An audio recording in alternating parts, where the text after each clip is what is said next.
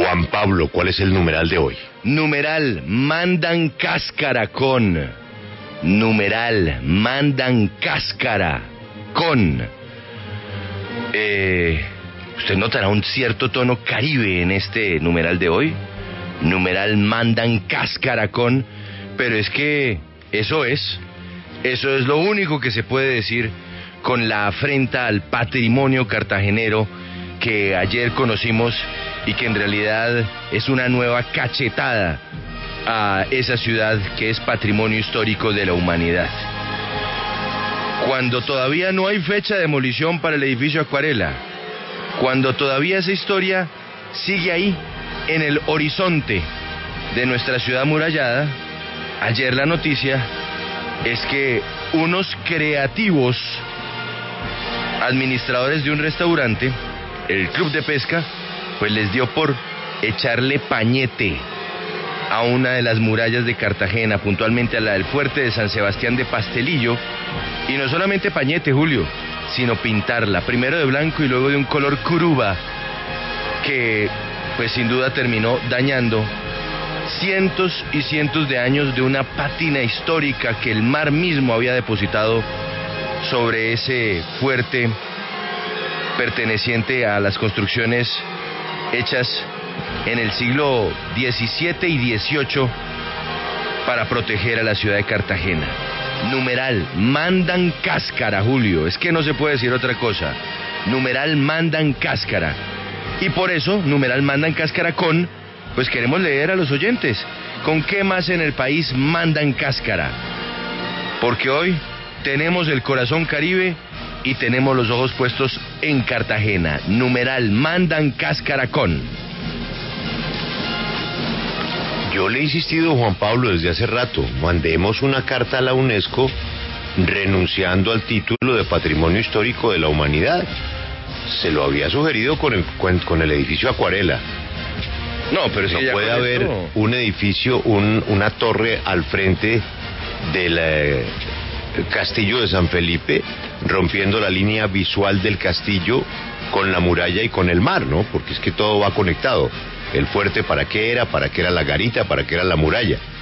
Pero si ya ahora la vamos a pintar de blanco, empañetarla y luego darle curúa, mi caso, Juan Pablo, se manda una carta dando las gracias, han sido años maravillosos, pero realmente nosotros no tenemos cómo sostener el eh, título de patrimonio histórico de la humanidad, pues con estas circunstancias. Y usted la manda y, listo, la, se la firma Salvo Basile que es uno de los pues, cartageneros ejemplares. Salvo Basile no está bravo, está lo que sigue a bravo, que es, está emberracado, está en, porque esto ya no demuestra además desconocimiento de todo, pero de absolutamente todo.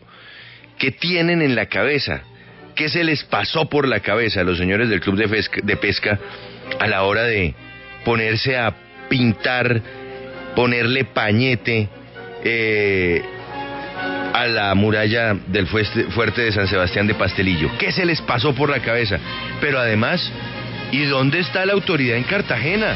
Porque es que uno dice, si hubieran hecho un rezanito, Julio, de un metro cuadrado, de 50 centímetros cuadrados, pero es que, hombre, alcanzaron a pintar la garita, alcanzaron a pintar un pedazo largo de la muralla, y no pasó un policía, no pasó una autoridad de la alcaldía, nadie decir, oiga, no hagan esta brutalidad.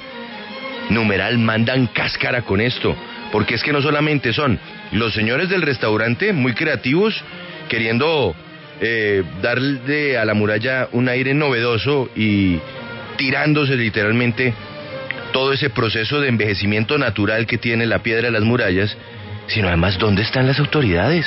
¿Nadie se dio cuenta? Nadie paró esto. tuvieron que llegar los vecinos a hacer videos, a sacar fotos horas después para que alguien dijera algo. ¿Quién controla? ¿Quién verifica? ¿Quién está pendiente de esto? ¿Quién protege el patrimonio de los cartageneros que es de todos los colombianos? Mandan cáscara con esa desidia, mandan cáscara con esa falta de aprecio por nuestro patrimonio histórico, mandan cáscara con esa falta de vigilancia y de supervisión, mandan cáscara con lo que han hecho con Cartagena. Numeral, mandan cáscara con. Sí, se le salió la sangre caribe, no se la conocíamos con, con Joana, pero ni más faltaba. Ni más faltaba. ¿Cómo le explicamos esto a Rafael Manzano? Es como pintar. Rafael es como pintar el Coliseo en Roma, el, eh, pintar el, Parteno, el Partenón en, en Atenas. Es más o menos equivalente, Rafa. La Alhambra de Granada. Imagínese. La, la Torre de Hércules, la Giralda de Sevilla. No, es una barbaridad. Pero además, digamos, eh, para eso se necesitaría, digamos, que alguien hubiera autorizado. ¿O fue simplemente una cosa de aquí lo pinto porque me parece que eso embellece el local? Bueno, es que usted para tocar la muralla tiene que, me, me imagino, consultar con una oficina de patrimonio, ¿no? Es que mira, Claro. Sí, Julio, Claro. es que vea, la División de Patrimonio del Ministerio de Cultura dice que no estaba al tanto de la intervención, que no había ningún permiso. Entonces ahí es cuando uno se pregunta, pues, ¿quién está vigilando la preservación de este tipo de bienes culturales en el país si no hay un permiso? Si nadie se enteró, pero pues pasa esto a ojos de todo el mundo en Cartagena. Es que mire, usted, usted que menciona el Partenón, Julio, el Partenón en este momento está en un proceso de restauración. Lo están restaurando y están cogiendo algunos de los trozos de columna que, víctima de, de- todo ese paso del tiempo, de las guerras, en fin, habían quedado esparcidos a, las pies de la, de la Acrópolis de Atenas. Y poco a poco están volviendo a montar las columnas y están recuperando los frisos.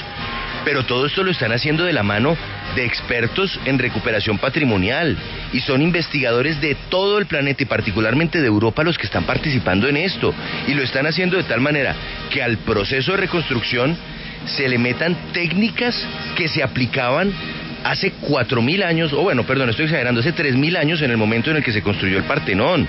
Y si quieren volver a poner una columna y completarla, están tratando de ir a las mismas canteras de, el, eh, de donde sacaron los mármoles para volver a poner los mismos mármoles y que la pátina del paso del tiempo permita que vuelvan a tomar el mismo color que tienen hoy las piedras envejecidas. Pero todo eso se hace de la mano de expertos, de investigadores, de profesores universitarios. No es un capricho, como pasó ahora en Cartagena, de unos señores de un restaurante que quién sabe qué les pasó por la cabeza para ponerse a empañetar y pintar algo que si alguna vez lo estuvo, pues llevaba por lo menos centurias sin recibir una mano de pintura. Es que es que es que no tiene no tiene ni pies ni cabeza lo que hicieron. Va en contravía de cualquier precepto de protección patrimonial en el planeta. Mandan cáscara, es que mandan cáscara. Pero, pero es una cosa de sentido común, es decir, no es ya una cosa de, es de sentido común, es decir, no se te ocurre pintar un monumento histórico, es que ni de broma. No, no, no, exactamente. Es que fíjese usted, eh, Rafael, sobre la restauración del Partenón, es que estuve eh, No, sí, al sí, respecto sí. sobre la restauración del Partenón. Efectivamente, había unos ri- frisos, los frisos eran coloridos, estaban pintados. Encontraron incluso unos fragmentos pintados, pero eso no significa que los vayan a pintar todos.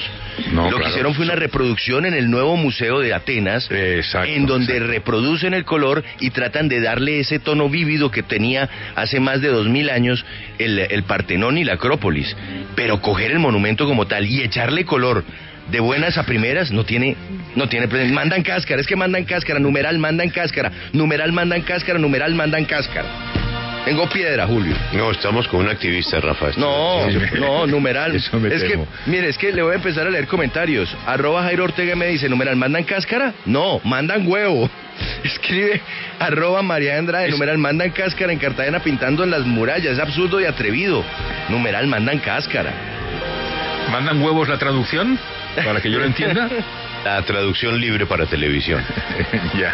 El Coliseo Rafa en Roma Sí. fue restaurado, ¿no? sí, Lo cerraron, sí, sí, lo restauraron, pero a nadie se le ocurrió pintarlo, ¿no? No, hombre, no, es que no, no, no. Y es que además eso no lo hace un particular, esto lo hace eh, patrimonio histórico, como decía Juan Pablo, con expertos de todo el mundo. Aquí también, eh, eh, la Catedral de Santiago se han tenido que eh, reparar algunas cosas, pero han hecho canteros siguiendo con las mismas piedras que se utilizaban cuando se construyó la catedral y además a manita. Es decir, es de sentido común, es decir, a nadie se le ocurre pintar una, un, un- un monumento histórico, es una barbaridad. Bueno, a nadie no, hemos visto que a alguien se le ha ocurrido. En un club que es manejado por cartageneros de los apellidos y las familias más tradicionales de Cartagena. Pues para mayor INRI. Sí, yo creo que va a haber un problema con la Junta, ¿no? Es que estoy mirando la Junta. El presidente, ¿quién es el presidente del club? Eh, esto pudo ser una decisión, bueno, uno quisiera pensar, ¿no? Pudo ser una decisión administrativa, pero bueno. Vamos a ver qué nos dicen y nos vamos para la muralla porque el primero que gritó ayer mandan cáscara, por no decir lo otro, fue nuestro corresponsal permanente. Antonio, ¿dónde está hoy? Julio, estoy hoy aquí en la entrada del fuerte de San Sebastián del Pastelillo, en este espacio que arbitrariamente, porque no tenían permiso del Ministerio de Cultura, de la División de Patrimonio para hacerlo, pintaron. Pero Julio, es que la pintura es lo que uno ve eh, de entrada, ¿no? Lo que se ve por fuera. Pero a esto, más que pintura, le hicieron eh, un como un repello, como un repello con algo eh, similar a lo que sería un estuco. Así está toda esta zona, la parte de acceso y la parte de la garita, como ustedes lo han visto en las imágenes, Julio. Esto no tenía ese permiso del Ministerio de Cultura, ni tenía tampoco un primer visto bueno por parte de la División de Patrimonio del Instituto de Patrimonio y Cultura de esta capital, por lo que sobre el mediodía, más cerca de las dos de la tarde, en este punto la inspección de policía de esta localidad hizo una suspensión y un cierre de este club de pesca que, como usted lo decía, es administrado por cartageneros. El club de pesca fue creado en la Cámara de Comercio en 1900 39, 1943, le fue entregada la concesión de este fuerte y de esta junta hacen parte precisamente o son sus representantes legales Fernando Mogollón Vélez y Socorro Rodríguez Cobo. La gerente es Ileana Stevenson Cobo, que es a quien el Ministerio de Cultura le ha hecho el llamado de atención por esta obra arbitraria, que como ustedes dicen mandan cáscara, porque además lo hacen sin personas expertas, sin personas que tuvieran en cuenta si tenía que hacerse realmente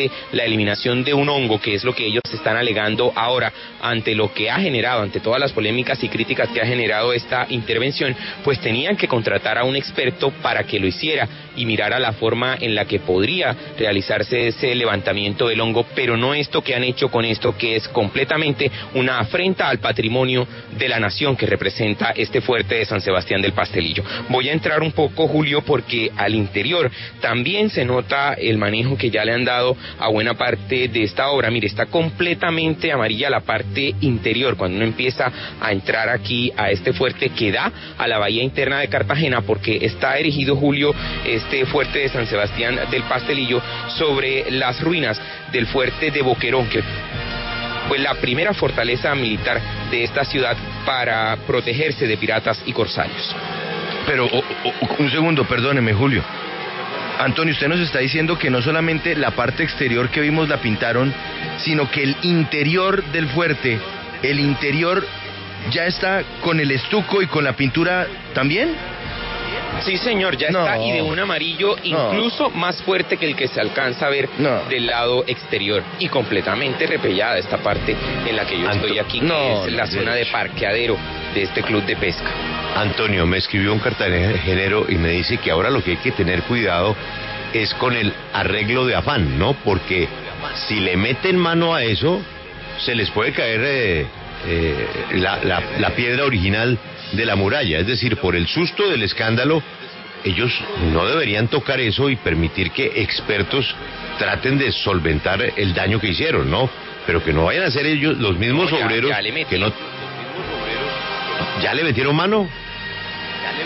No, ya le metieron, ya empezaron Julio a arrancar con espátula, que es de las cosas más espantosas que yo haya visto antes. ¿A quién se le ocurre después de repellar y pasar pintura a una muralla, entonces a darle con espátula? Cuando ya llegaron las autoridades patrimoniales empezaron a usar una hidrolavadora que habrá que ver qué nos dicen los expertos eh, que ojalá podamos tener hoy aquí al aire de ese uso de ese equipo para levantar esta pintura no sé si de pronto, porque acaba de ocurrir, pueda que no se genere tal afectación a la muralla, pero definitivamente no tiene presentación, no tiene nombre esto que han hecho y como usted lo decía, muy lamentable que detrás de esta intervención estén unos cartageneros a los que el Estado en 1943 les entregó este espacio para su explotación y para que quedara abierto como está ahora para el uso de los cartageneros, pero no tiene, como le digo, ninguna presentación lo que han hecho aquí. Esta, esta militar ha tenido unas intervenciones anteriores desde 2011, entre 2011 y 2016, desde 2009 más bien, han estado haciendo adecuaciones necesarias con el visto bueno del Ministerio de Cultura, pero esta de ayer no tenían en la División de Patrimonio cuando los contactamos ni idea de qué estaba ocurriendo. Don Rafael Manzano, para que usted tenga una idea, este es un espacio que está amurallado, un gran espacio. Usted entra por un arco y a la mano derecha usted ve que hay un restaurante muy bien montado, de mucho prestigio, que se llama el Club de Pesca. Pero ese es un espacio mínimo de lo que protege la muralla. ¿Sabe para qué usan el resto del espacio? Es un parqueadero, ¿o no, Antonio? ¿Parqueadero o no, Antonio? Sí, señor.